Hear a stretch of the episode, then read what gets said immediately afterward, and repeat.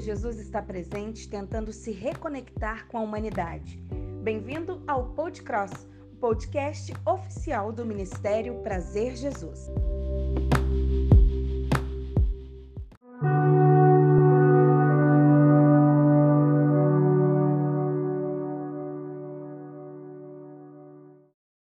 Bom dia e seja bem-vindo a mais um Podcross, o programa que tem por objetivo lembrar quem nós somos, debaixo do que estamos e aonde isso nos leva. Meu nome é Samuel, a casa, a casa se, se encheu de novo, perdão a, a língua rolada, que eu acabei de acordar. A gente geralmente grava isso à noite. Então, é a primeira vez que a gente está gravando isso agora cedo, às nove da manhã. Muito cedo, meu Deus. Bom dia, Bruno. Bom dia, Samuel. Bom dia, meus podcruzeiros. Estamos aqui, então. Voltei mais uma vez para a gente discutir mais um pouquinho, então, da Bíblia.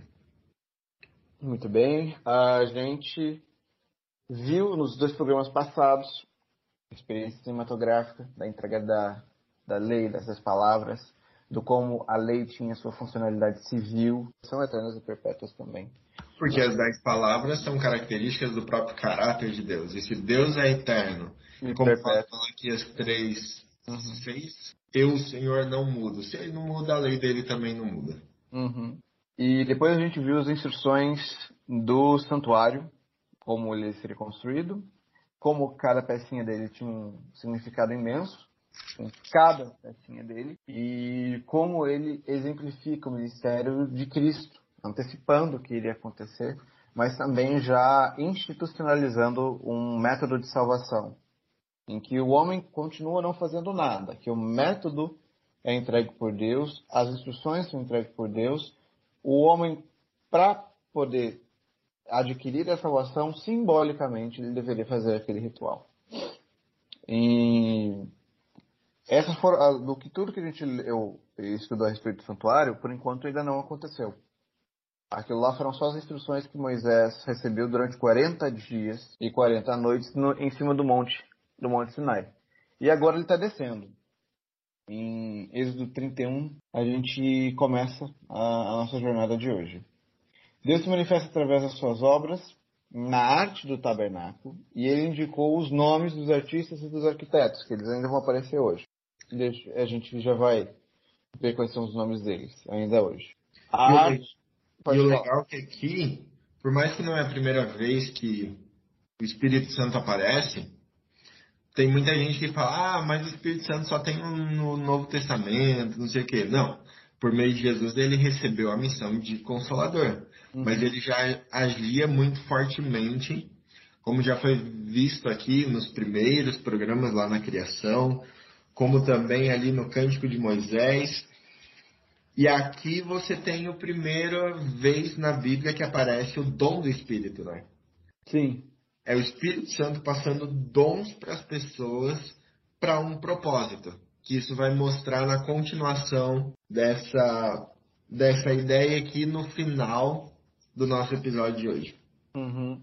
E você vê que Deus é um Deus tão zeloso que ele escolhe a nome os arquitetos uhum. que vão trabalhar para ele porque ele sabe os dons, os talentos que ele já deu naturalmente para a pessoa e o quanto mais o Espírito vai amplificar isso para eles serem capacitados para fazer o tabernáculo. Então, realmente, a, não só as instruções são muito específicas e muito significativas, como a escolha dos artistas.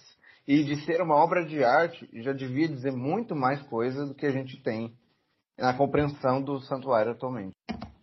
Como que Deus é contra a cultura contra a arte uhum. se o próprio espírito pega e dá habilidades para as pessoas fazerem isso. É só dar uma olhada na natureza, que é mais que é maior arte do que isso. Mais artística do que isso. Então a própria arte emana de Deus. Logo depois ele reitera o sábado mais uma vez. E todo todo reiteramento do sábado a gente pode é, levar a mesma explicação de saúde, de que se você trabalhar todos os dias da semana você vai morrer é, você precisa, no caso circunstancial, era para tirar o Egito do, do povo de Israel, porque eles não tinham um dia de folga, eles trabalhavam continuamente, todos os dias, sem ter um dia por deferência como folga. Então, tirando é, é, a, a, veia principal que ligava eles ao Egito, que era a escravidão, ele conseguiria tirar o resto do Egito, a idolatria, os costumes pagãos, muito mais fácil. A, a opressão, a violência que eles assistiam e sofriam pelos, pelo povo egito. Então, cada reiteramento do sábado, circunstancialmente, é a tentativa de tirar o Egito do povo. E durante esses capítulos que a gente vê hoje, o sábado aparece mais tipo umas duas, três vezes. A gente vê como que isso era importante para Deus. Olha as palavras que ele pega e usa no verso 12. Tu, pois, falarás aos filhos de Israel e lhes dirás: Certamente guardarei os meus sábados, porque é sinal entre mim e vós, nas vossas gerações, para que saibais que eu sou o Senhor que vos santifica. Ele chama no verso 16 de aliança perpétua e fala que no verso 17, entre mim e seus filhos é sinal para sempre. Por quê? Porque em seis dias fez o Senhor os céus e a terra, e ao sétimo dia descansou e tomou alento. Na segunda vez que aparece os mandamentos lá em Deuteronômio, você tem justamente essa conexão com liberdade, com descanso do trabalho, com descanso da escravidão, com descanso do pesar, da ansiedade, do estresse, tudo isso. Mas em primeiro lugar aqui você tem o sábado como marca da criação de Deus. Sim. Se não existe o sábado, porque o sábado é a conclusão. Se você tira a conclusão, de que serve o resto do trabalho? Tanto que. Nós, como universitários aí, né, Samuel? Fazendo trabalhos aí, forma no modo ABNT. Você entrega o TCC sem a sua conclusão de tese, você vai ser aprovado? Então, a, a, trabalho, se o seu trabalho não pode ser aprovado sem conclusão, quem dirá o de Deus? Exatamente. Se você tira a conclusão, você tira que foram em sete dias. Se você tira o literal, você tira Deus como criador. O que marca Deus como criador é o sábado. Por isso que ele é aliança perpétua e aqui ele fala sinal, né? Que é o sinal de Deus versus a marca da besta lá de Apocalipse. Mas, se a gente entrar nisso daqui, você vai falar de Apocalipse hoje. Vamos voltar aqui pro texto. Meu pai, ele tem irmão que ele fala assim: o que que marca um dia, Samuel? Assim, ele conversando comigo enquanto ele preparava o sermão. Ah, pai, sol e a lua. Marca o dia e a noite. Isso. O que que marca o mês? As fases da Lua, pai. O que, que marca o ano? A rotação da Terra. O que, que marca em volta do Sol? E o que, que marca a semana? Ah, pai, não tem nada que marca a semana. Não tem... Então, Samuel, por isso que é para você se lembrar do dia de sábado, porque não tem nenhuma marcação geográfica. O resto, Deus fez questão de que tudo fosse marcado. Então, a, a, a fase da Lua pode ser um guia? Talvez. Talvez. Mas você vai ver as fases de acordo com o mês e não de acordo com as semanas. Então, é, é a única coisa que Deus pede para você se lembrar, porque fez questão que você se lembrasse, que você fosse um marco geográfico do sábado. Assim. Deus só colocou a mão em duas coisas na Bíblia. Em primeiro lugar, o ser humano, e em segundo lugar, os dez mandamentos. Uhum. São Essa... as duas únicas coisas que Deus coloca a mão então você vê o quão importante isso é. Tudo é. ele fala, ele manda os outros fazerem, ou ele faz por meio de sinais, ou faz por meio de maravilhas, mas a única coisa que ele desce e suja a mão para fazer é o ser humano, que a gente consegue ver o quão importante eu sou Samuel é e você que está nos escutando também é. O quão importante o ser humano é para Deus. Hum. E o quão importante a lei também é. Cara, e, e, e é, um para, é um paralelo interessante porque, como você disse, ele manda e acontece. Haja e ouve, produza, produz, venha, venha ter e venha ter. Agora, ele molda o ser humano e ele escreve nas tábuas de pedra. Isso equipara a, a relevância. Que, tipo assim, hum. se Deus constrói um boneco de barro e ele dá vida, e isso é sua imagem e semelhança, e ele faz questão de pôr a mão, a lei, ele, que ele também faz questão de pôr a mão, não é de condenação e morte, não é para. Tanto que, quando Paulo escreve sobre a lei e fala que ela aponta nossos erros, é porque nós estamos errados mesmo. A lei continua sendo de vida. Nós que estamos no caminho avesso, necessitando de conversão, para então sairmos do caminho de morte e continuarmos no caminho de vida o máximo que nós pudermos, na nossa condição pecaminosa. É. Enquanto isso, no acampamento. Pergunta, Arão. Pode alguém viver naquele cume ardente por 40 dias e 40 noites? Sim, pela vontade de Deus. E quem conhece a vontade de Deus? Tu conheces? Conheço eu? Zípora, sua pesarosa esposa? Veio entre nós para estar com o esposo, mas ele está morto. Nem ela pode esperar que esteja vivo. Moisés pisou em solo proibido para receber a lei de Deus. Sim, mas ele ainda não voltou. Partilhamos a tua dor. Sentimos muito. Mas a simpatia nos leva a essa terra onde mana leite e mel. Já não temos chefe! Não seja tolo! Ele retornará! Acaso um Deus que fez tantos milagres deixaria Moisés morrer antes de terminar a sua obra? Sua mãe. Tão bela é a esperança de uma mãe. Mas há outras mães entre vós. O que será de vossos filhos? Não, nós devemos ter fé. Ter fé em quê? Em ti, Arão? Podes levar-nos a essa terra da promissão? Sabes onde fica? Para além do deserto. E quem nos guiará? Tu, Datan. Onde posso levar-vos se não para o Egito? Onde há morte? Não, onde há comida. O faraó nos matará. Não se um deus do Egito nos guiar de volta.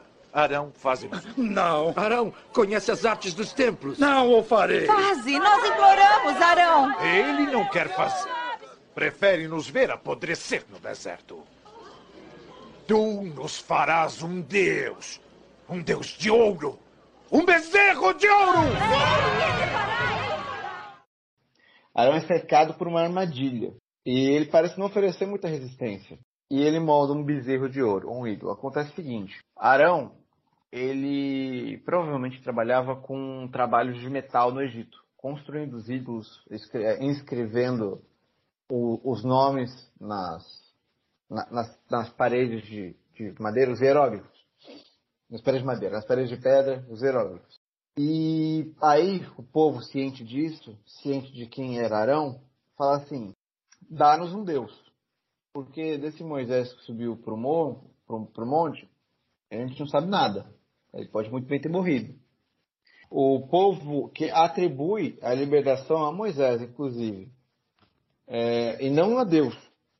Moisés é um instrumento de Deus. Ele fala assim, este homem que nos tirou da terra do Egito, de nada sabemos. E por que, que o bezerro de ouro é uma parada tão assim violenta, uma coisa tão assim é uma cisão mesmo? É porque mesma, as mesmas instruções que Deus estava dando para Moisés para ter o, o santuário é a mesma coisa que acontece para a construção do bezerro de ouro.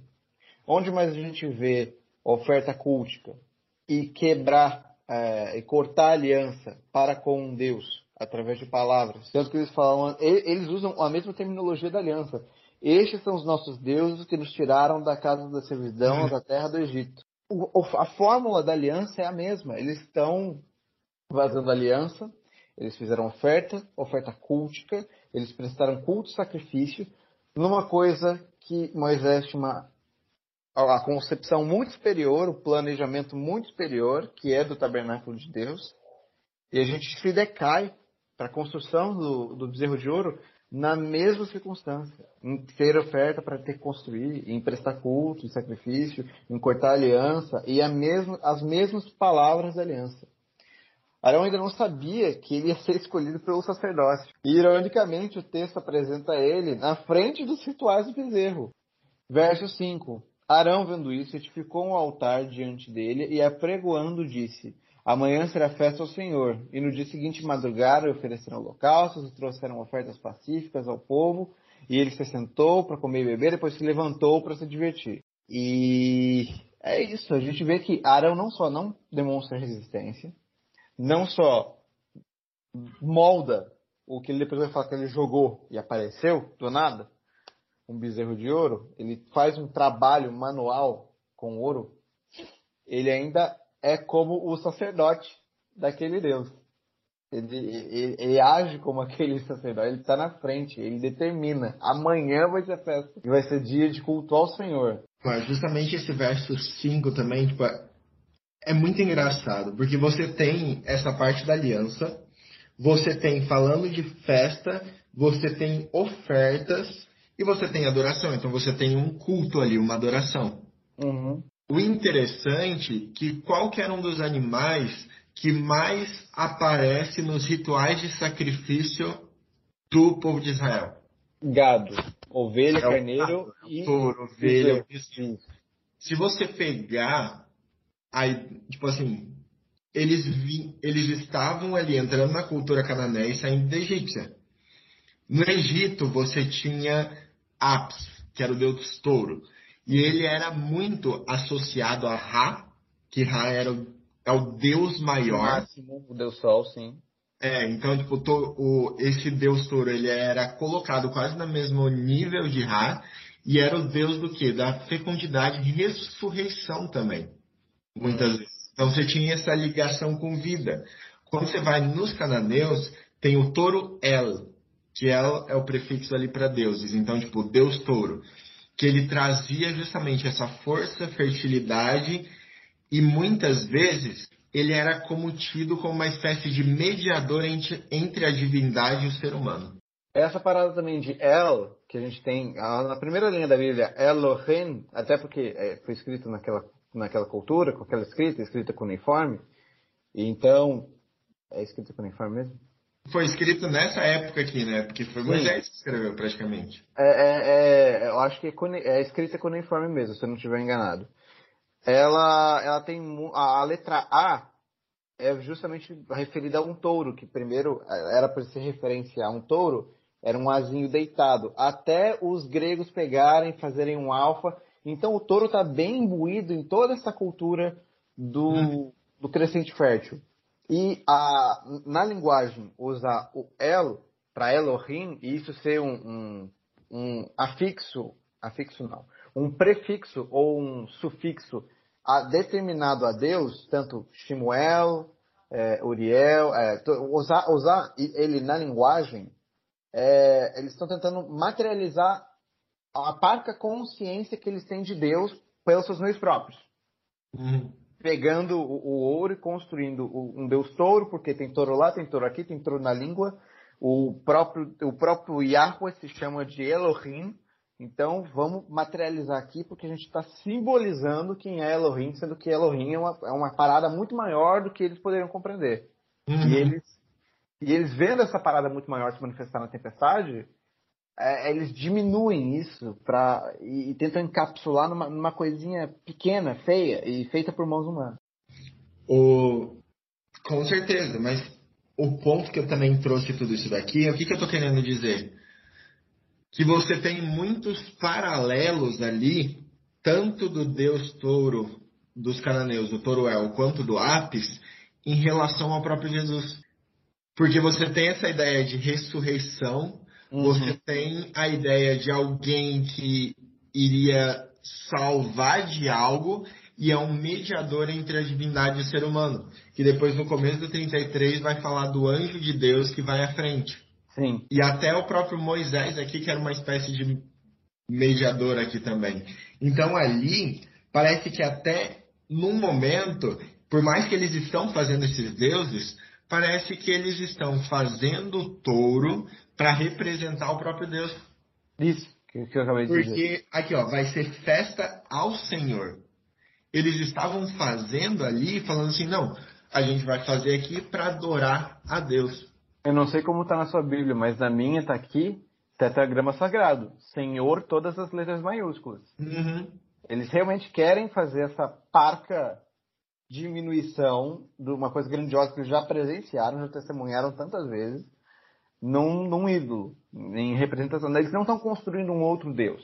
Eles estão tentando desenhar quem Deus é, e Deus se sente normalmente, normalmente ofendido pelo que eles fazem não só isso, mas isso eu acho que também traz uma, uma aplicação para isso, para a gente hoje. Hum, ah, não importa o jeito que eu tô adorando, Deus vê o meu coração. Não importa o que eu faço, Deus me conhece, Deus me ama, Deus vai me salvar. Uhum. O mesmo Deus do Antigo Testamento é o Deus do Novo. Uhum. Existem estilos de adoração para a gente fazer a Deus. Existe o jeito certo e existe o jeito errado. E aqui eles estavam claramente fazendo o jeito errado. Pouco tempo atrás, Deus falou assim: ó, não quero ídolos. Eu não quero ídolos. Por quê? Porque eu não sou um ídolo. Eu não sou algo distante. Eu sou um ser pessoal. Você eu queria não... falar com vocês. Hum? Vocês acham que Moisés está demorando falando comigo? Não precisava disso, porque eu queria falar direto com vocês, mas vocês não quiseram.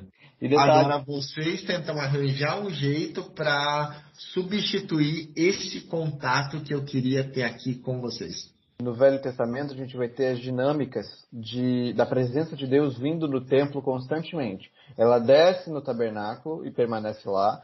Depois ela desce na construção do Templo de Salomão, depois ela desce na construção do Templo de Herodes, no Templo de Herodes porque o templo que eles constroem pós-cativeiro não tem essa manifestação.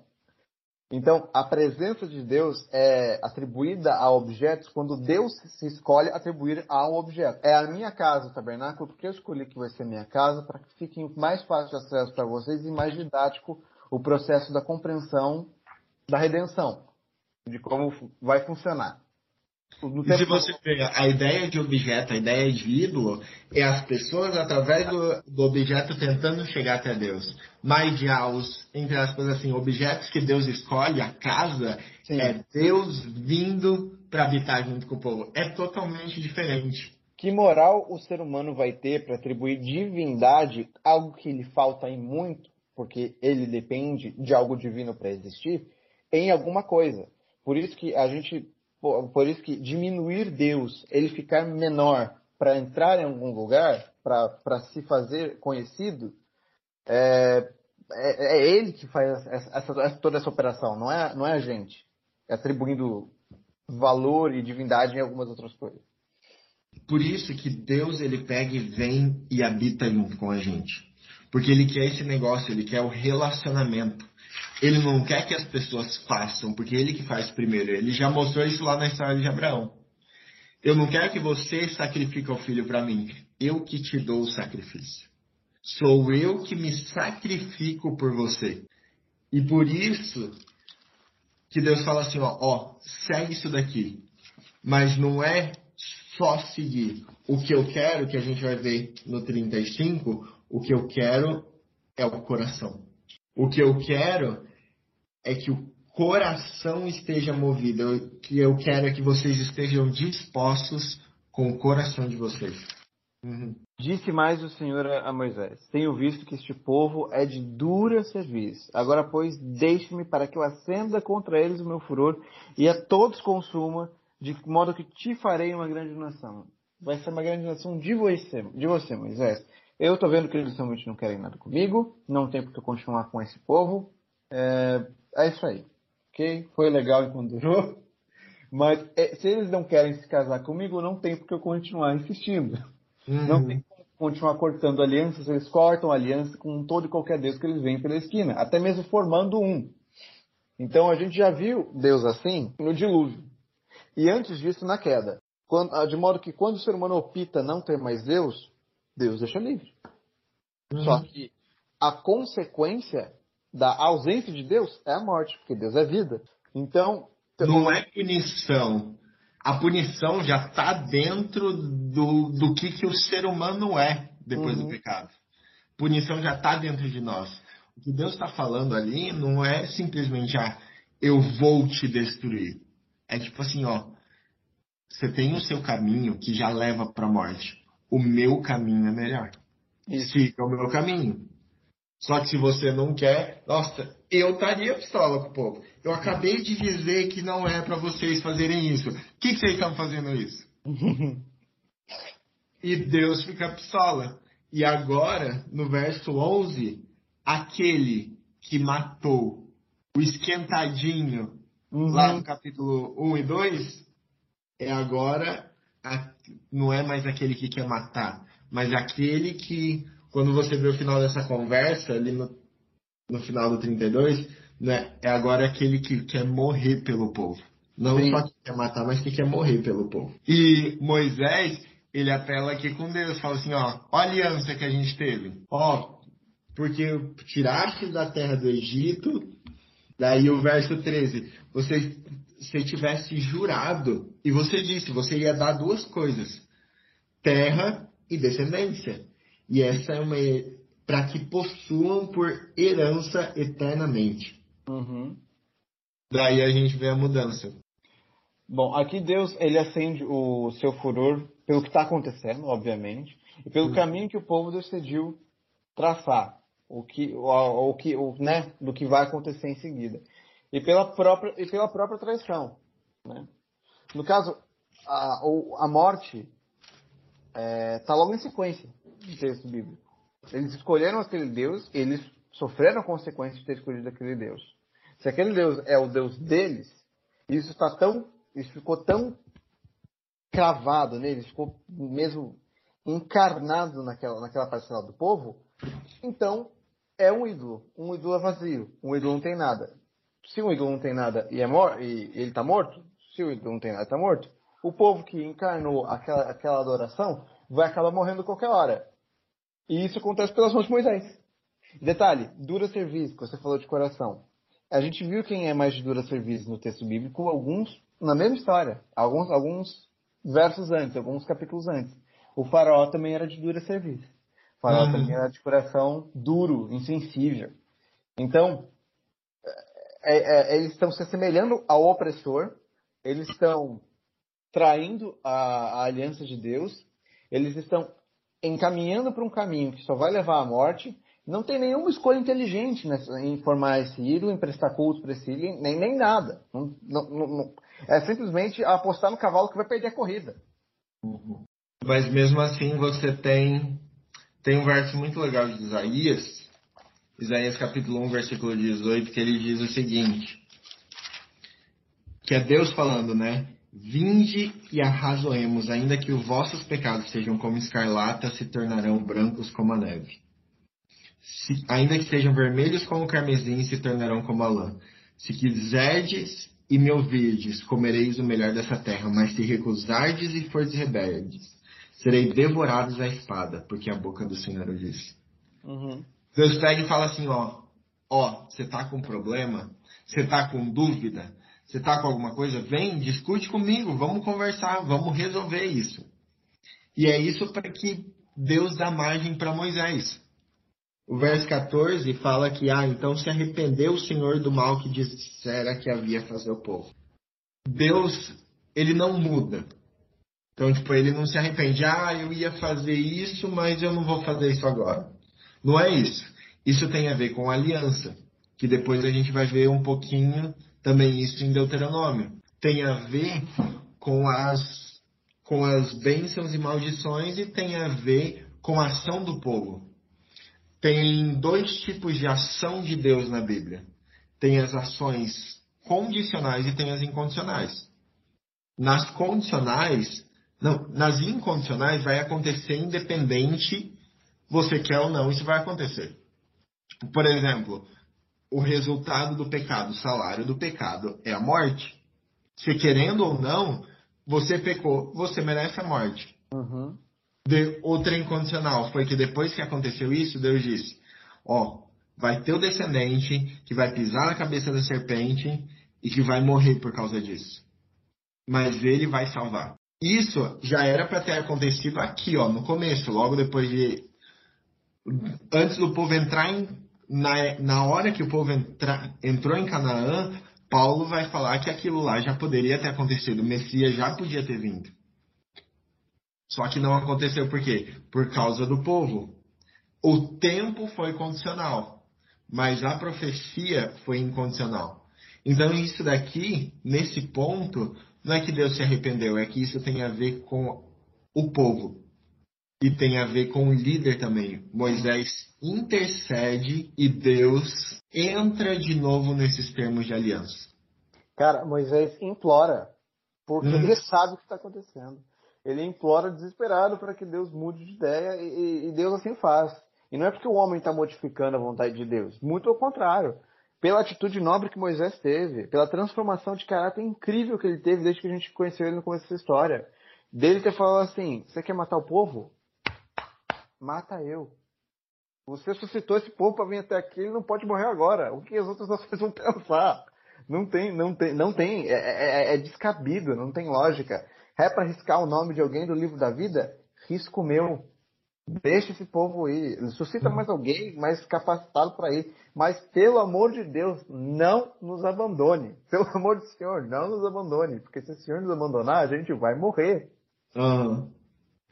E ele pega, ele não só suplica, como fala o verso, o, o verso 11, como também ele pega, pega pesado com Deus. Né? Você jurou, você prometeu pra gente, é uma herança eterna.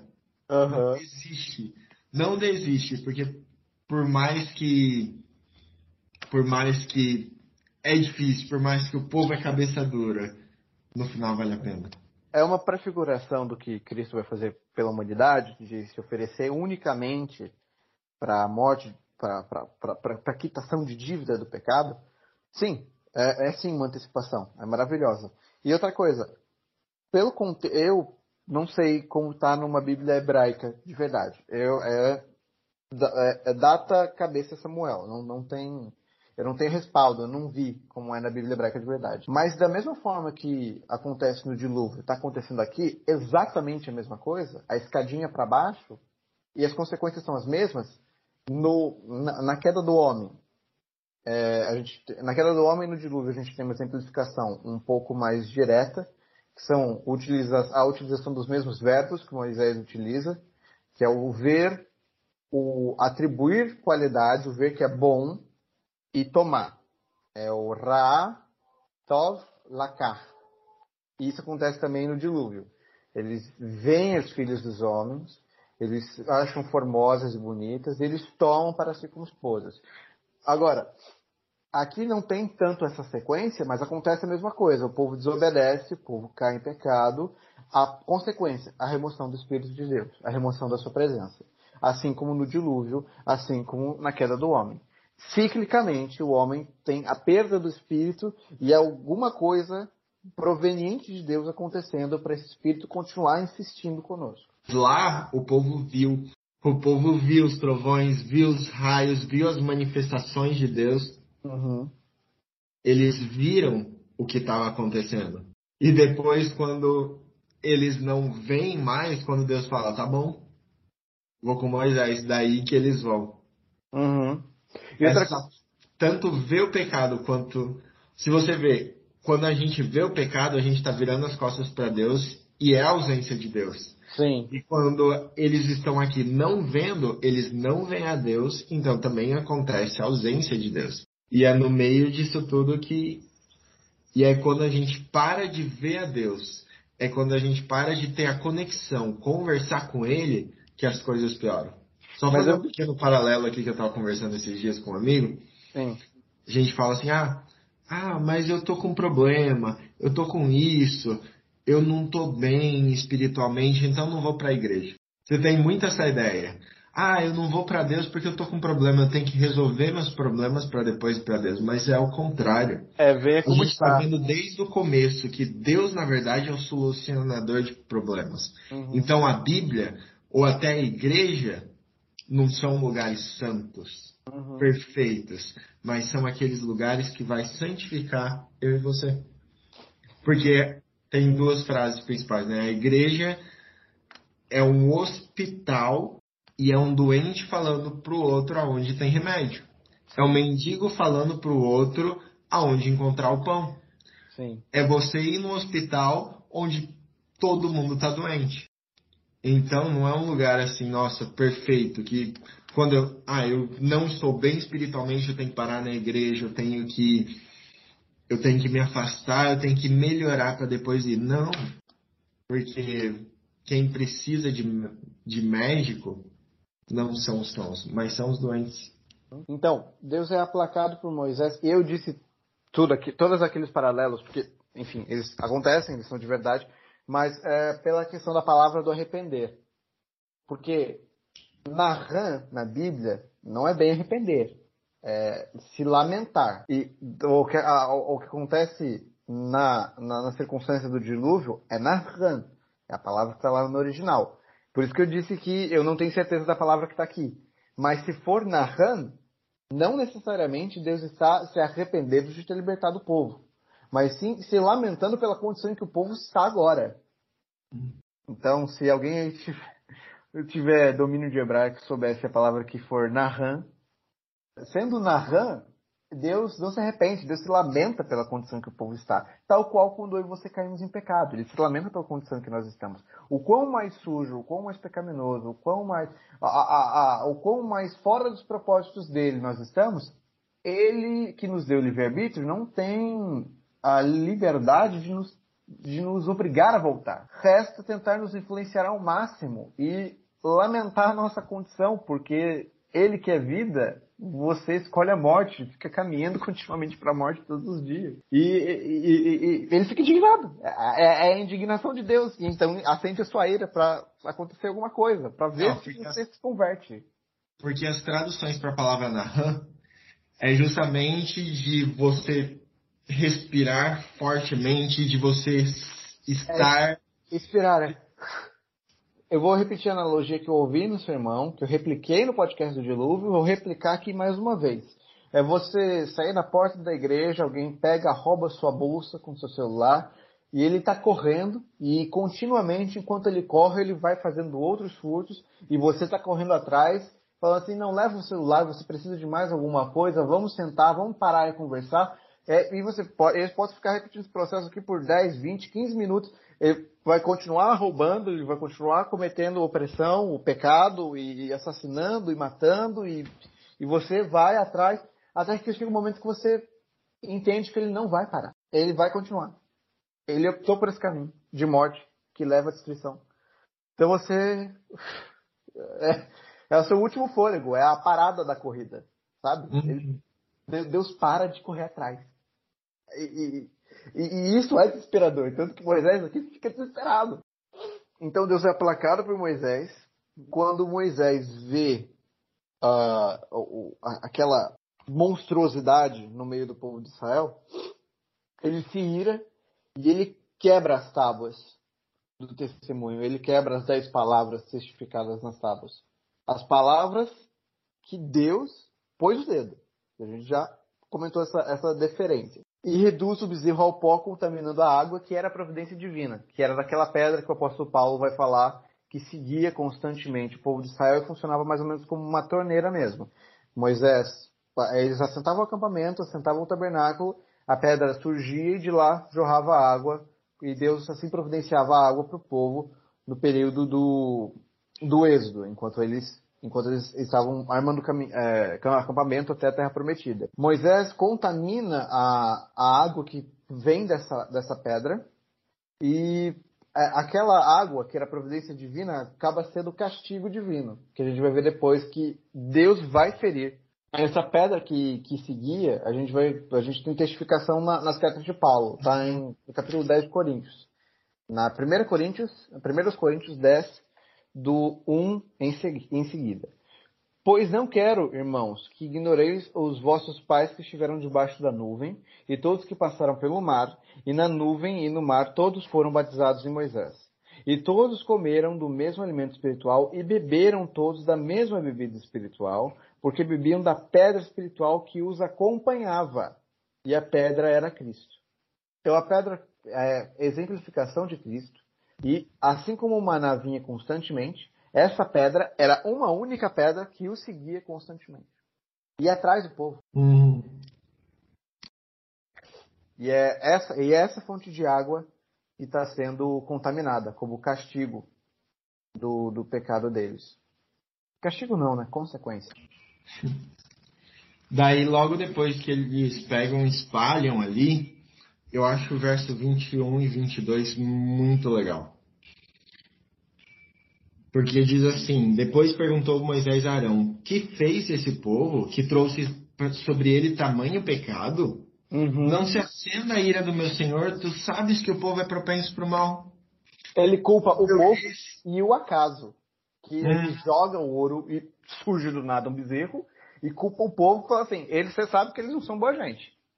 É, e de boa, sendo que eu, eu vejo dois paralelos aqui com Gênesis. Primeiro, com essa frase aqui de Arão, ela responde perfeitamente, Deus responde ela perfeitamente com Gênesis 4:7. Se procederes bem, não é certo que serás aceita? Se todavia procederes mal, eis que o pecado jaz à porta, e o seu desejo será contra ti, mas a ti cumpre dominá-lo. Então, tipo assim, ah, não sabes que o povo é propenso por mal? Independente. Ninguém aqui, ninguém tem aqui que nem os psicólogos chamam a síndrome de Gabriela, por causa daquela música. Eu sou assim, eu nasci assim, eu vou morrer assim. Não. Deus fala, ó, contra ti é seu desejo e a ti cumpre dominá-lo. Fora que quem que organizou tudo isso? Quem que organizou toda essa parte do bezerro, toda essa parte da adoração? Arão. Foi o próprio Arão. Então ele dá, tipo, parece que a, a história de Gênesis 3 está voltando aqui de novo. Não, mas não fui eu. Foi esse povo aqui que é propenso para o mal. Ele está ali se colocando no lugar de Adão e Eva e colocando a culpa nos outros também. Uma culpa que é dele. Porque, ó, porque me disseram, faze-nos Deus que vai adiante de nós.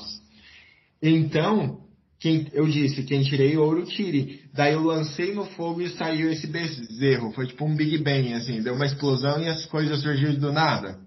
Ele tacou o ouro lá e apareceu magicamente o bezerro. A gente sabe que não foi assim. Uhum. Arão está tentando tirar a parcela de culpa dele ali. Ele também. Ah, mas o povo que quis, o povo me forçou. Quem que era o líder espiritual? quem que é escolhido ali para ser o chefe dos sumos sacerdotes? Arão era uma figura ali importante, era uma figura de autoridade. Ele podia falar, ó, ele podia pegar, juntar o povo, colocar no caminho certo e falar assim, ó, não é assim. Moisés está lá e vamos esperar, porque Deus sabe o que faz. Você tem aqui até um paralelo, uma relação ali com simbólica ali, mais ou menos, da demora de Moisés até com a segunda vinda de Cristo. Porque, ah, não, mas Jesus está vindo, ele está vindo. Não, mas até lá eu vou fazer do jeito que eu quero. Porque Deus me ama do jeito que eu sou. Eu sou assim, eu nasci assim. A culpa não é minha. A culpa foi do pastor. A culpa foi do meu pai. A culpa foi da sociedade.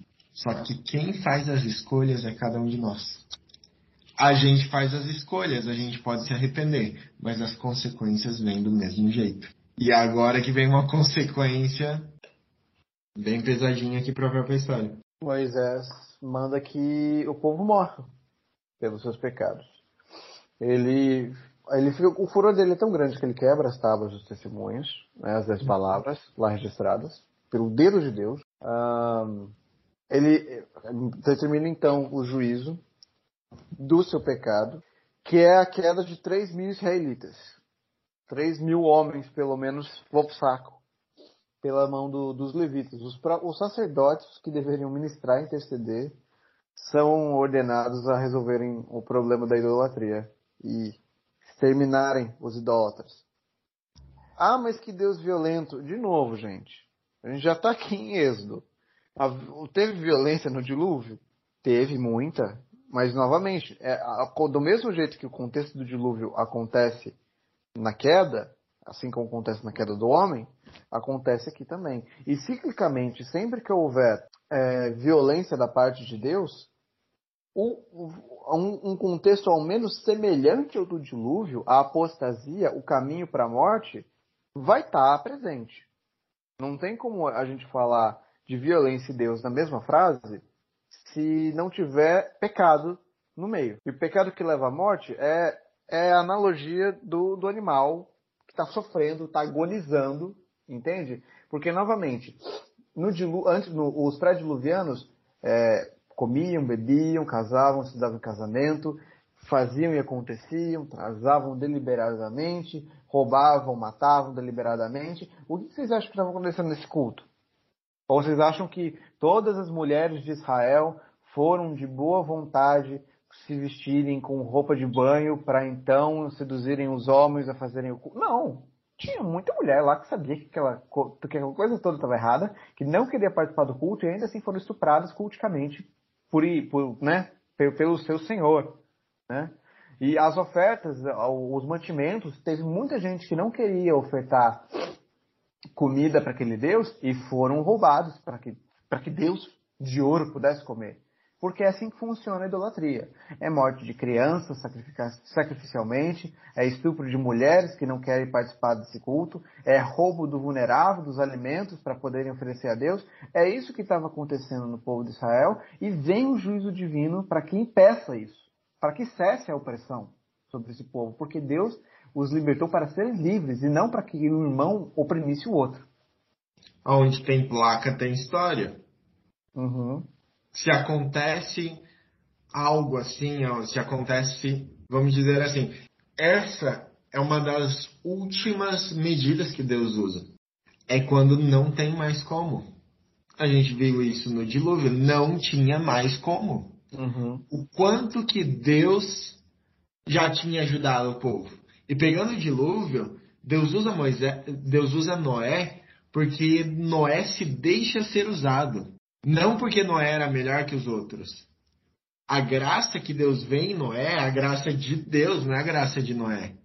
Sendo que no final ele viva, vira bêbado e se comporta do mesmo jeito que os antediluvianos. Não hum. é sobre o que a gente faz, é sobre o que Deus faz. Só que quando a gente pega e escolhe, fala assim, eu não quero mais que Deus faça nada, aí, vamos dizer assim, escolhas, decisões extremas requerem medidas extremas. Que foi isso que aconteceu. Uhum. Mas daí Moisés, depois de tudo isso daqui, Moisés sobe para Deus e daí que ele faz aquela promessa. Aí que aparece a promessa onde o aquele que mata se torna aquele que quer morrer. Sim. No verso 31. Ora, o povo cometeu grande pecado, fazendo para si deuses de ouro Agora, pois, perdoa-lhes o pecado. Se não risca-me, peço-te o livro do livro que escreveste. Me risca do livro da vida. Me risca, se você riscar o de todo o povo também. Uhum. Daí Deus fala: Riscarei do meu livro todo aquele que pecar contra mim. Mas vai agora, conduz o povo para onde te disse, e o meu anjo, que está falando de Jesus, irá adiante de ti porém no dia da minha visitação vingarei neles o seu pecado. Então, tipo assim, Deus pega e dá uma janela de oportunidade para eles. Parece quase com que o primeiramente parece quase que o Moisés aplacando a ira de Deus. Deus está muito irado. Então vem Moisés assim, ó, fala, calma, calma, calma. E Deus se calma. Mas não é essa a realidade. Que Deus está falando, ó, eu perdoo, mas haverá consequências. Moisés intercede pelo povo, reconhece o pecado que foi grande, mas não pede condenação para o povo, ele pede condenação para si, para que então o povo saia vivo. E isso também é um período de 40 dias e 40 noites. Deus pune, mas não mata eles. É aquela punição da água que a gente já comentou. O povo deixa de usar adornos, deixa de usar brincos, porque eles foram usados para eles foram usados para construção do ídolo. Só que, detalhe, o texto fala. Ah. Só, só um pontinho aqui antes. Só para essa transição que eu falei do. Tipo, daquele esquema de como que Deus age. Sim. Por quê? Porque você tem aqui agora no começo do capítulo 33, que a gente sabe que na Bíblia original não tinha diferença entre capítulos e coisas Sim, assim. Era uma e, coisa reta. Então, tipo assim, Logo depois que Deus fala assim: riscarei do meu livro todo aquele que pecar contra mim. Feriu, feriu pois, o Senhor, porque fizeram um bezerro que eram fabricar. Mas logo depois que você tem todo esse momento, você tem toda essa punição, olha quais são as primeiras palavras de Deus. Vai, sobe daqui, que o povo tiraste para a terra a respeito da qual jurei a Abraão, Isaac e Jacó, dizendo: A tua descendência te darei. Ou seja, por mais que aconteceu tudo isso, por mais que houve punição, por mais que houve tudo isso, eu não me esqueci da minha aliança. Uhum.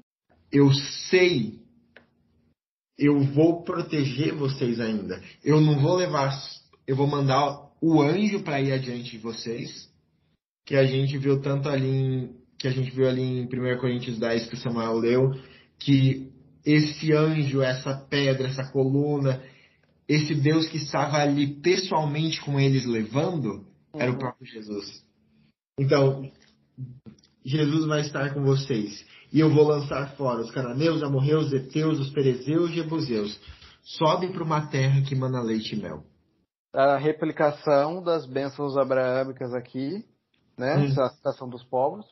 E antes da gente partir para o que mais acontece no texto, eu queria deixar aqui um, uma, uma, uma nota importante de que a gente acabou de ver o como a construção, a construção de ídolos, de mitos, de pai de pobres, de, de, de coisas que farão por nós aquilo que nós podemos fazer e aquilo que já é feito por nós através de Deus é danoso.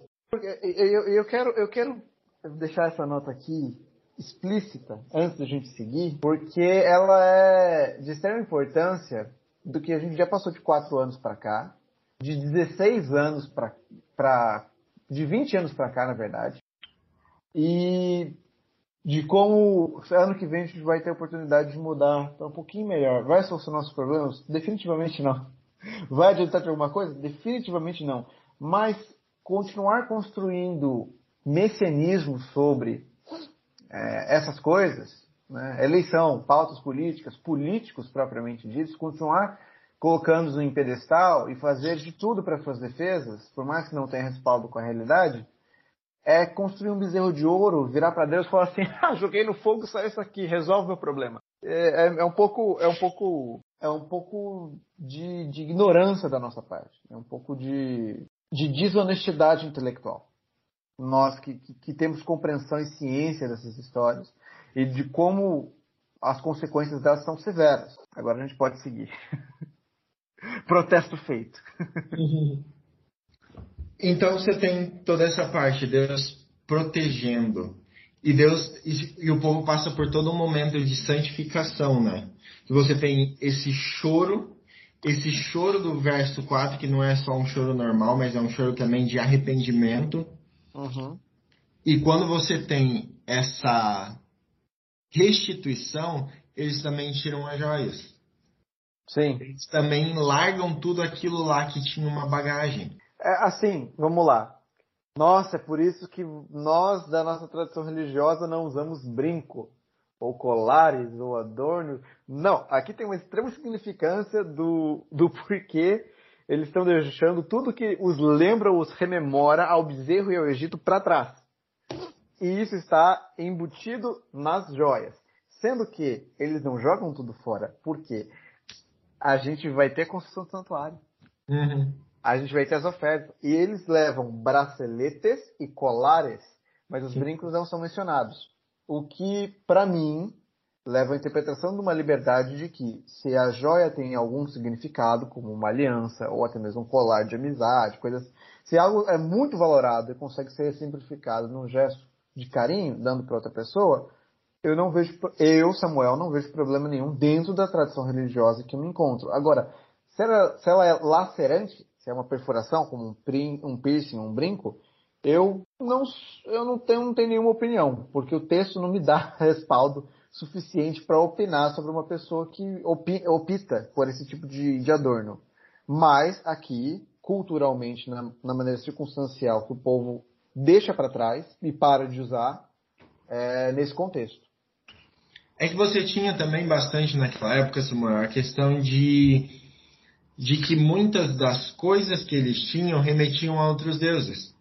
Sim. Você vai achar colares brincos e várias outras coisas com símbolos de adoração, proteção e amuletos contra outros deuses. Você tem o caso dos ídolos familiares, questão de escritura de terra, que a gente vê, por exemplo, na história de Raquel, Labão e Jacó. Exatamente. Que, você, que a gente vê lá na história de Raquel. O que, pessoalmente, o que a gente vê de uma maneira geral na Bíblia você não tem, vamos dizer, muitas coisas específicas que são ponto de salvação. Sim. Isso depende de você se é ponto de salvação ou não. Sim. Como, por exemplo, você tem aquele caso lá de Paulo com as carnes oferecidas a ídolos. Exatamente. Você tem a questão de o quantas vezes você lava a mão lá com Jesus e os fariseus. E a gente vai Qual se é o problema aí? A gente vai se referenciar a essas histórias constantemente, porque as leis aqui é, vão ser tidas em, em, relevância, coisas assim como adornos, tipo de comida, essas vão, quando a gente for tratar de Levítico, principalmente, não, não sei se numa será parte ou em continuidade daqui, a gente está decidindo ainda, a gente vai se referenciar a essas histórias porque, como você acabou muito bem de ressaltar, não são pontos de salvação. Não são coisas dependem da sua consciência, como vai dizer o apóstolo Paulo. Você tem coisas específicas, você tem bastante coisa na Bíblia que não tem a ver com a consciência. Uhum. A lei de Deus e o sábado, por exemplo, não tem nada a ver com a consciência. Está lá, claro. Tem, assim, alguns hábitos que têm a ver tanto com a cultura da onde você vive, uhum como também o coração. Então, por, por essas motivações, o povo para de usar os, os, brincos e demais adornos, sendo que, novamente, a gente vê nas ofertas do santuário que não para de usar tudo, né? E em luto o povo chora pelo castigo, pelo castigo de Deus. E o castigo é qual? Abandonar, só remover sua presença. A própria sorte no deserto. Eles estão agora por sua conta, como eles queriam. Não fizeram um Deus para que fosse diante deles? Pois bem, o Deus dele foi Os Deus de... o Deus dele foi facilmente apagado. Agora que vocês estão sem Deus, vocês vão recorrer a quem? Vocês estão por conta própria, vocês estão sua sorte. É, como assim mesmo queriam inicialmente. Pastor Diego Barreto tem uma frase maravilhosa. A punição de Deus para o ser humano é dar para ele exatamente o que ele quer. Deus gostei, gostei, curti. Deus os puniu entregando exatamente o que eles queriam. Vocês não queriam a minha ausência? Vocês não queriam seguir o bezerro de ouro? Vocês não queriam. Então, não tem mais bezerro de ouro, vocês estão por conta própria agora. Eu estou dando o que vocês querem. Moisés entra em arrazoamento com Deus pelo povo para conseguir que ele os acompanhe no caminho. E esse arrazoamento é a coluna que ficava no centro do acampamento, indo na frente da tenda de Moisés, Josué do lado de guarda e na tenda conversando, Moisés e Deus face a face. Para que, que então, implorando para que Deus os acompanhasse no caminho. E Moisés fica tão feliz que pede para ver a glória de Deus. A gente vai desenvolver isso daqui a pouco. É, mas ali também está mostrando, nesse verso 7 a 11, não é simplesmente um momento, né? Mas parece que ele está explicando o que acontecia durante toda a sequência. Moisés ia para a tenda, descia a nuvem, Sim. falava com Moisés e o mais legal, falava face a face com quem fala um amigo. Uhum. Cara, imagina, imagina conversar assim com Deus. E o interessante é que Deus queria fazer isso com o povo todo. Foi o povo que não quis. Sim. E outra coisa legal que eu vejo é no verso seguinte. Então volta Moisés para o, para o arraial, porém o moço Josué, seu servidor, filho de Nun, não se apartava da tenda. Você já tem aqui os início, o início do grande líder Josué. Ele está aprendendo. Lá na frente ele acha que não vai poder calçar os, os calçados de Moisés, que não vai conseguir se, seguir como um bom grande líder, mas você vê aqui junto, que junto de Moisés, você não tem muita gente, não, o povo não está ali. Uhum. O povo não quer saber da vontade de Deus. O povo não quer se fortalecer ali. Mas Josué quer. Sim. Então é ali, ele é entrando em comunhão ali até com Deus e aprendendo tudo de Moisés que vai preparar ele para ser um grande líder lá na frente também. Uhum. Daí Moisés vai conversar com Deus, né? Pedindo para ver a glória dele. Deus nega o pedido para Moisés para que ele não morra. E meu pai, nossa, meu pai me falou uma coisa interessante que eu vou falar só no final dessa série, quando Moisés morrer, porque tem muito a ver com Deus entregar para o ser humano exatamente o que ele quer. Uhum. Eu não, não quero tocar nisso agora, mas segura essa ideia de que Deus põe o ser humano entregando exatamente o que ele quer. É... Mas aí você vê aqui que o que é, Deus ele nunca dá pra gente o que a gente quer, mas o que a gente precisa. O que a gente precisa, sim. Deus vai falar aqui, ó, ó. Você não, você, antes de Moisés até pedir, Deus uhum. meio que já dá a resposta para ele. Você não precisa simplesmente me ver. Porque, ó, o verso 14. A minha presença irá contigo e eu te darei descanso. Uhum. Descanso esse não está falando simplesmente do sábado. Está falando de um descanso total. Aquele descanso completo que Hebreus capítulo 4 vai falar. Uhum. E Moisés fala, né? Se sua presença não vai comigo, não nos faça subir desse lugar. Uhum. Se você não for com a gente, se você não cumprir aquilo lá que falou lá atrás, se você se não perdoar, se você não for com a gente, se você não nos abandonar, uhum. melhor que a gente morra. Perdoando, perdoando não tá abandonando mais, não tá abandonando, não tá abandonando mais. Eu tô indo com vocês. Tá bom. Porque, caso contrário, vamos morrer. Uhum. Naturalmente, a gente vai morrer. Uhum. Aí, e, deu... e, isso, como que Moisés fala? Se eu achei graça nos seus olhos. Uhum. Se a sua graça me alcançou, uhum. não se eu tô cheio de graça, porque eu não presto, Senhor, uhum. mas se a sua graça me olhou, que você pegue e mostre o caminho. E considera que essa nação é o teu povo. Aí Deus nega o pedido de Moisés, como, como eu já tinha dito antes, e, hum. mas abre uma concessão. Ele fala assim: para você não morrer, você vai me ver numa fenda, a minha mão vai cobrir essa fenda e você só vai me ver de costas. Agora, como que é, é importante que a gente coloque assim: quem ele viu, Jesus ou Deus Pai? Porque eu acredito pessoalmente que seja Deus Pai, de costas. E o que falava face a face com, com ele na nuvem fosse Jesus, ou até mesmo Deus Pai, só que face a face de uma maneira que Moisés não morresse, como por exemplo com a névoa da nuvem. Só que Samuel, Jesus fala lá na frente: ninguém nunca viu a Deus mas somente o unigênito do Pai que os revelou. Você tem, durante toda a Bíblia, Jesus se mostrando, aparecendo para as pessoas de acordo com quem elas são. Para Abraão, que era viajante. de um viajante, Jesus aparece como um viajante. Para Jacó, como também um viajante, Jesus também aparece como um viajante. Para Josué mais para frente, Josué era um comandante. Um guerreiro. Ele se aparece como um comandante. Uhum.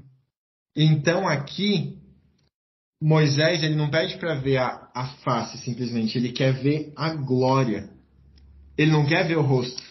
Ele não quer ver Jesus como alguém ali pessoalmente. Ele quer ver a glória, quer ver Deus em um poder grande glória, que ele vai aparecer no final. Uhum.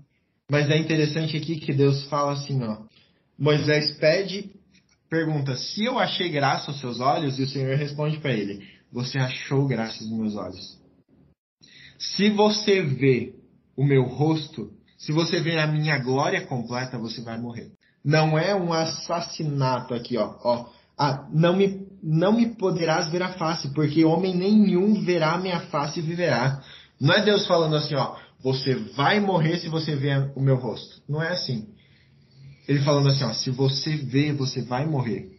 Por a isso eu quero que você... A sua subsistência em pecado vai se deteriorar ao micro-raio da minha glória. Não então, só isso. Eu estou tentando mas... te poupar.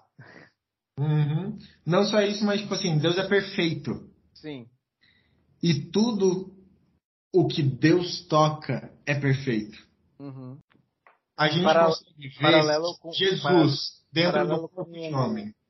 Paralelo com o, o altar de sacrifício. Não o altar de sacrifício do tabernáculo. O que todo, todo que, tudo que se tocar no altar será santo.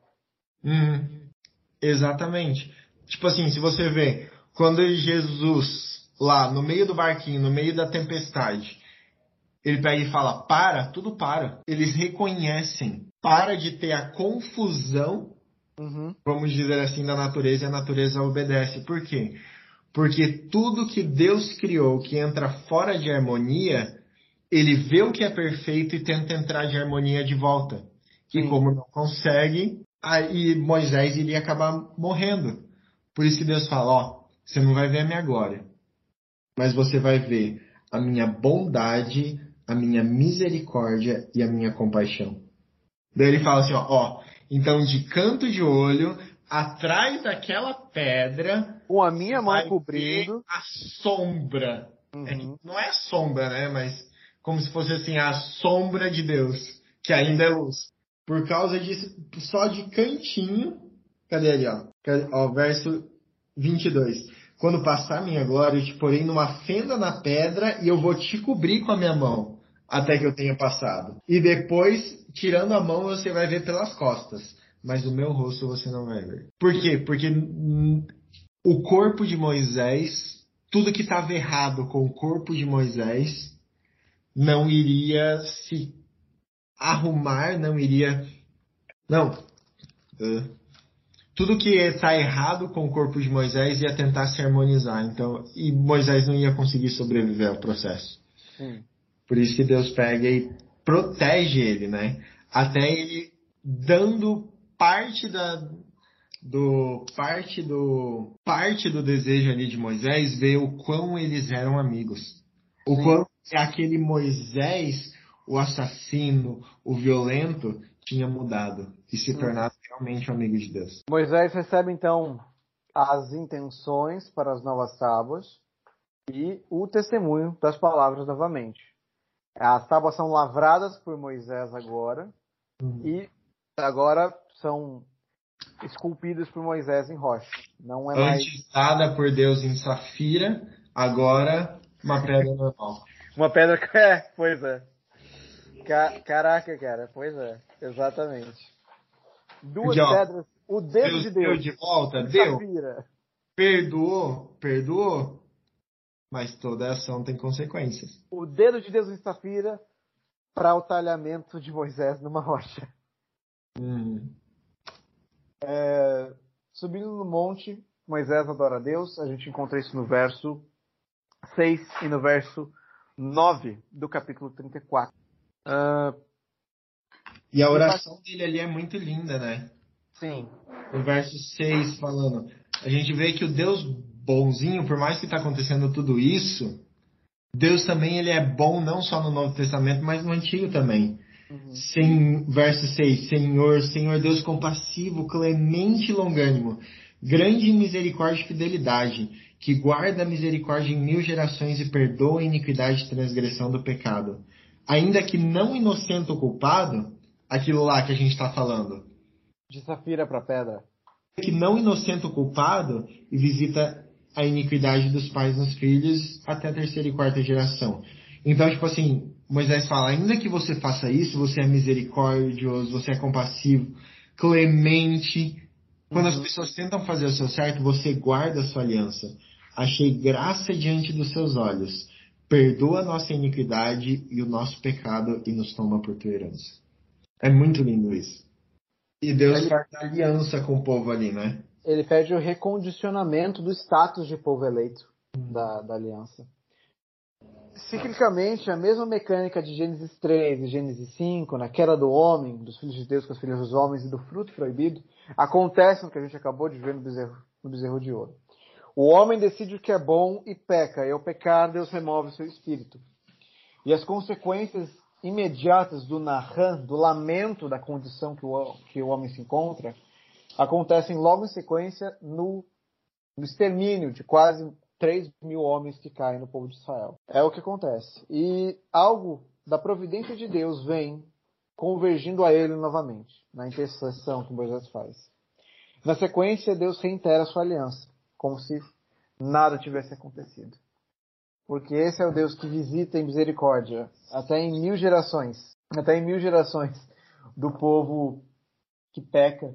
E a iniquidade, até a quarta e terceira geração. Mas são números abstratos para exemplificar. O quanto mais é o amor de Deus do que a sua violência. Bom, então o que a gente faz quando uma coisa é quebrada? Geralmente, no, nos tempos que a gente vive, a gente compra uma nova. Mas o ideal mesmo seria consertar manter, usar aquilo até realmente não poder mais. Então, quando uma coisa Nossa, é quebrada. Coração consumista aqui. Ah, você tem que comprar um outro, você tem que comprar cap... um outro e é melhor. Esse Só capitalismo que... cultural.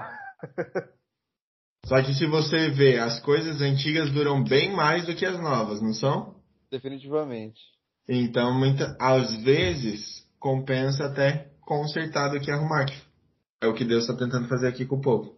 Justamente. Que é, é, é no, já foi quebrada com com Adão e Eva, foi quebrada com Noé, foi quebrada com Abraão, foi quebrada com Jacó, quase foi quebrada com José. José conseguiu se manter numa linha até que razoável, né? Digamos, ele ficou desesperado e desconfiante de Deus apenas uma vez, que o texto traz, e o texto traz muitas coisas pessoais de José, então a gente tem a impressão de que realmente foi só essa vez. E tem os outros filhos de Israel que também quebram desvairadamente a aliança. E o povo vai para a escravidão. Depois da escravidão tem Moisés. Moisés ainda vai quebrar a aliança mais lá para frente, num, num último gesto de bater ao invés de falar. A gente já ainda, a gente ainda vai abordar sobre, sobre essa história. E agora e todas as vezes que ela é quebrada, Deus vem ao encontro do homem para consertar. E é o que acontece aqui no 34:10 de Êxodo. Uhum. Deus já tinha escrito de novo, né, nas novas pedras. Moisés pede o perdão e é que Deus entra em aliança. E é legal que ele que Deus até coloca aqui no comecinho qual que é o propósito dos milagres. Olha aqui ó, no verso 10. Eis que faço uma aliança, diante de todo o seu povo farei maravilhas que nunca se fizeram na terra, nem nação alguma, de maneira que todo esse povo, cujo meio de tu estás, veja a obra do Senhor. Uhum. Muitas vezes, até no dia de hoje, a gente pede curas, milagres, acontecem milagres aqui e ali, e vê, não, mas por que, que acontece, aconteceram tanto antigamente, acontecem com outras pessoas, mas não acontece na minha vida. Por causa desse ponto aqui.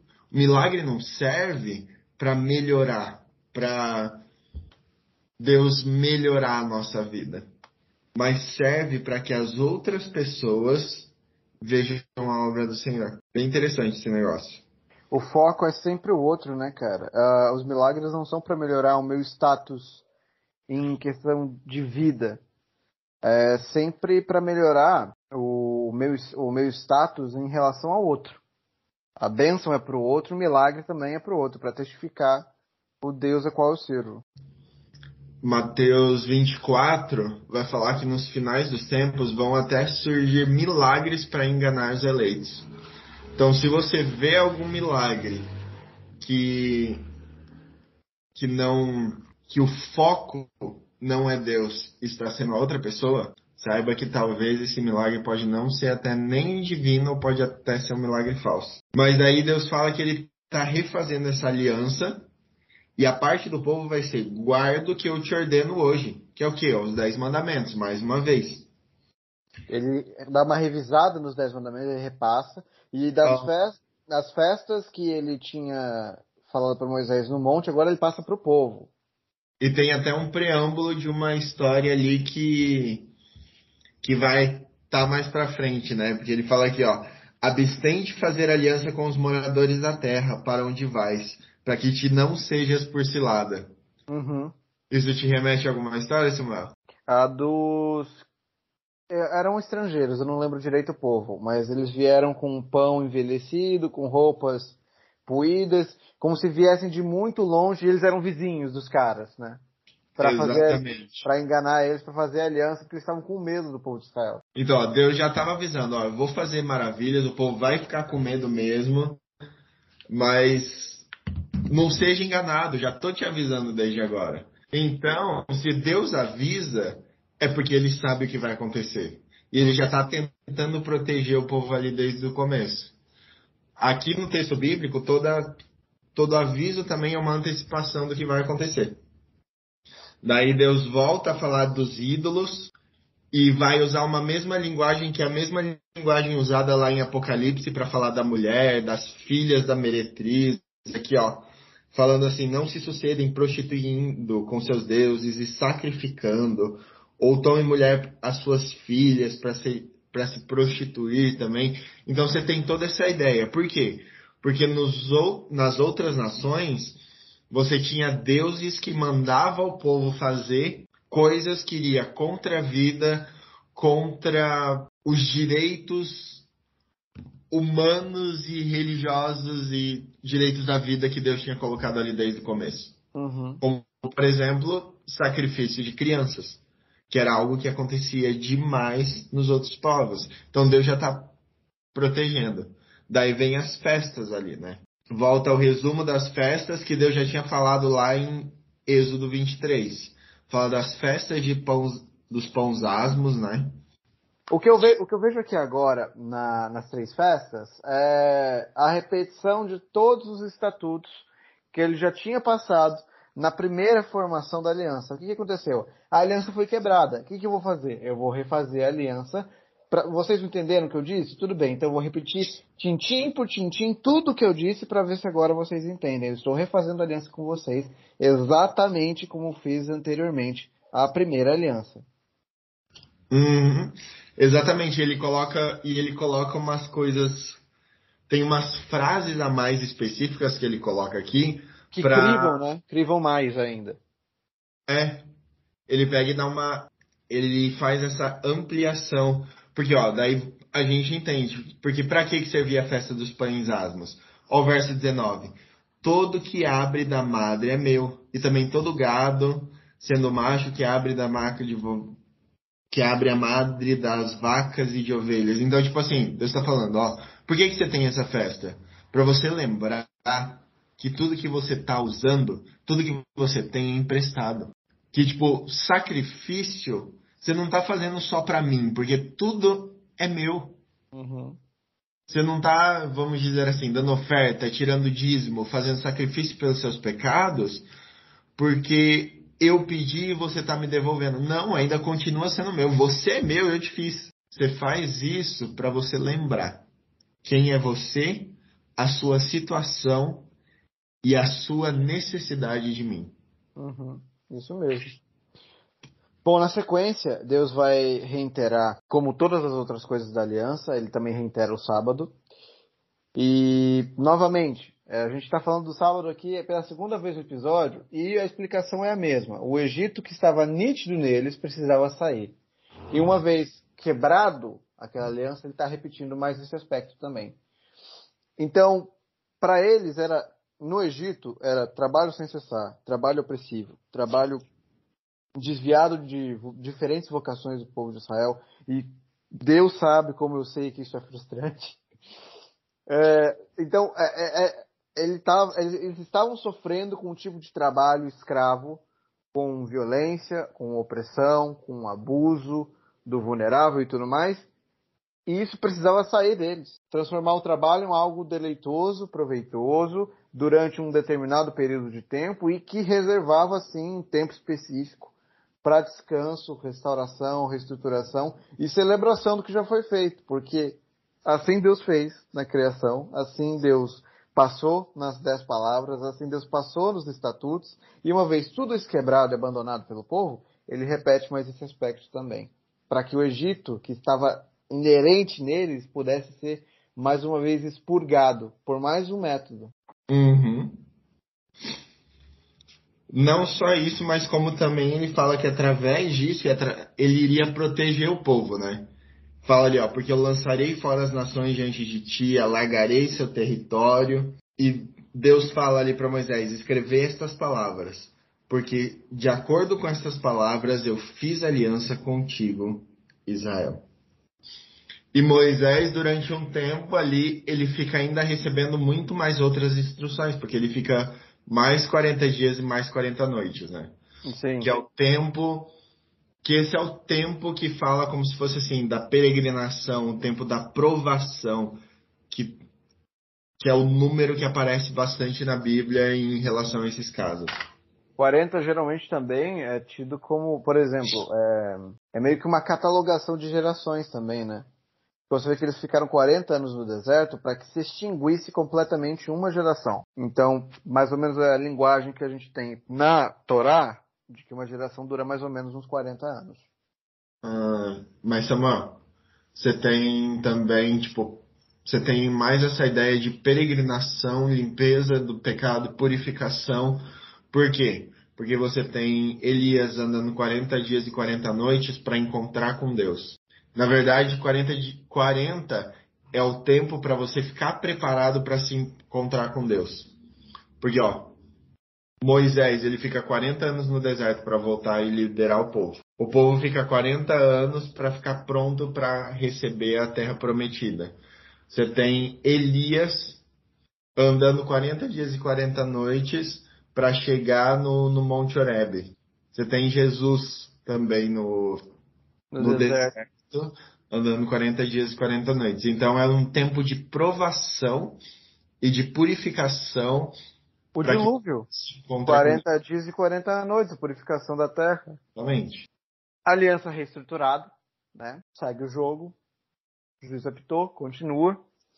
É, então agora pedindo as ofertas do santuário, mas aí chega pro povo e fala assim, olha, eu tenho um projeto.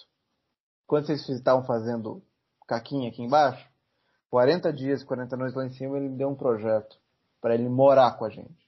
O projeto é esse. E é pedido então as ofertas para o santuário. Uma lista de compras, de, né, como se fosse, para as doações, para que esses para os materiais que iriam ser necessários. E o povo trouxe. Então, e o povo trouxe tal qual o povo trouxe para o bezerro de ouro também. Com apenas um detalhe diferente. O povo trouxe muito mais do que para o bezerro de ouro. Mais do que precisavam para construir. Até que os arquitetos, é, Bezalel e seus auxiliares, Bezalel é o nome do arquiteto, que Deus aponta dedo, que fala assim, ele tem talento, eu dei o dom para ele, e eu estou amplificando esse dom com o meu espírito, e todos os auxiliares varões que vão construir também a obra de arte vindo das mãos de Bezalel. É ele. A ponto de que ele vira para Moisés e fala assim: ordena para parar de trazer. Chega, deu. Ah. A gente já tem muito mais do que necessidade para construir mais de cinco santuários. De, chega, orde, proíbe o povo que traga mais. E o povo é proibido de, divinamente que não traga mais nada para a construção do templo. Uhum. E todo esse processo, Samuel, tem uma frase, tem uma, tem uma, uma ideia que Deus pega e repete, desde o começo do 35 até o final. Por que, que acontece essa, essa extra? Por que, que acontece essa proibição até? Porque olha que a frase de Moisés falando do que Deus tinha falado para ele no verso 5. Tomai do que tendes uma oferta para o Senhor, cada um de coração disposto voluntariamente. Uhum. 21 vai falar a mesma coisa. Cujo coração se move e o espírito impeliu e trouxe oferta ao Senhor. Homens dispostos de coração no 22, 26. Todas as mulheres cujo coração moveu em habilidade. E o verso 29. E os filhos de Israel trouxeram oferta voluntária ao Senhor, cujo coração se dispôs. Isso é muito legal que eu acho que ensina bastante pra gente outra lição em relação, por exemplo, a dízimos e ofertas. Esses marcadores de intenção, né? Da voluntariedade de coração. Uhum. Isso tem a ver, essa voluntariedade não tem a ver com o que as pessoas querem ganhar de Deus. Não tem a ver assim com, ah Deus, eu quero bênção no meu negócio. Eu quero bênção na minha casa. Eu quero que o Senhor nos proteja, então eu vou te dar essa oferta. Então eu vou te dar esse dízimo. Não tem a ver com isso. Isso tem a ver com o coração disposto e a gratidão do povo. Sim. Por isso que, tipo, eles. E é algo movido pelo Espírito Santo. Não porque líder religioso ou pastor nenhum fica incomodando ou falando que Deus vai te dar isso, Deus vai te dar aquilo. Não. Isso tem a ver com a gratidão do coração de cada pessoa. Tem a ver com essa disposição de coração movido pelo Espírito Santo. Por isso, por isso que faz a diferença na nossa vida depois. Não é porque a gente fez que Deus nos dá de volta, mas é a gratidão do nosso coração mostrada mediante a Deus que a obra dele vai para frente, a gente se torna mais mais sensível às coisas espirituais e por, por consequentemente a gente consegue ajudar mais pessoas E Deus, através das outras pessoas que entram na nossa vida, Ele pega e ajuda a nossa vida a crescer. Então, não é nunca sobre o que eu faço, mas é sobre como eu abro meu coração para Deus e a mudança que Ele faz na minha vida. É aí que os dízimos e ofertas fazem a diferença, que é o que acontece aqui com o povo. Deus enche tanto de espírito o coração das pessoas que ali naquele momento eles querem refazer a aliança. Eles veem na cara de Moisés algo que eles não conseguiam ter, mas que eles querem ter. Eles querem ter a presença de Deus ali no meio. Daí o coração dispôs. Daí que Deus, nesse momento, com o coração solidário, disposto e sensível às coisas de Deus, que o Espírito de Deus traz os dons espirituais e enche as pessoas de habilidade, inteligência e conhecimento. É ali que eles têm como se fosse assim o batismo do Espírito Santo ali já no Antigo Testamento, não coisa do Novo Testamento. Não a ver com falar em línguas, mas a ver com o coração disposto, solidário e sensível às coisas de Deus. Aquilo que de graça você recebe, de graça você também dá. Exatamente. Aí que Deus dá sabedoria e impele as pessoas de ir para a obra e fazer. Por isso, por isso que chega um momento ali, por causa do contexto, que fala assim, ó, o povo traz muito mais do que é necessário para o serviço da obra que o Senhor fizesse. E o povo é proibido de trazer mais. Imagina, agora jogando para o nosso lado, Mateus claramente fala que Jesus ainda não voltou porque o evangelho ainda não foi pregado a todo mundo. Imagina se chegasse um momento que o povo fosse proibido de pregar o evangelho, de tanto que a gente falasse de Deus para as outras pessoas. Jesus já teria voltado. Por isso que ler a Bíblia não é só aprender o que está escrito no texto, mas é ação. Por isso que eu convido você, meu de cruzeiro, a parar de simplesmente escutar e começar a agir. Começar a ter o coração disposto, se tornar mais sensível às coisas de Deus, se conectar à palavra, mas não só para aprender, mas para fazer também. O povo recebe a aliança, ele se regozija, depois ele se rebela com o bezerro de ouro. Deus castiga e dando a liberdade que eles querem, que eles pediram. Deus castiga dando exatamente o que eles queriam. O povo se arrepende profundamente e Deus perdoa eles, lhes concede a graça de estar com eles, junto deles na tenda da congregação. A gente tem dois paralelos culticos estabelecidos aqui, nesses poucos capítulos de Êxodos, que iniciam e encerram o assunto. Que, em suma, a gente entende de que onde existe um grande pecado, superabunda uma graça maior ainda, que é o que vai dizer o nosso querido apóstolo Paulo. Então, tenha isso em mente, que onde abunda o pecado, superabunda a graça de Deus. Esse é o Podcross, o podcast oficial do Brasil Jesus.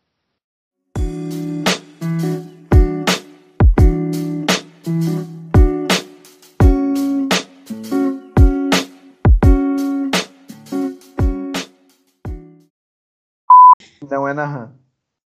É, no 12 é, tô confirmando o 14. Na RAM. Na RAM? É na RAM?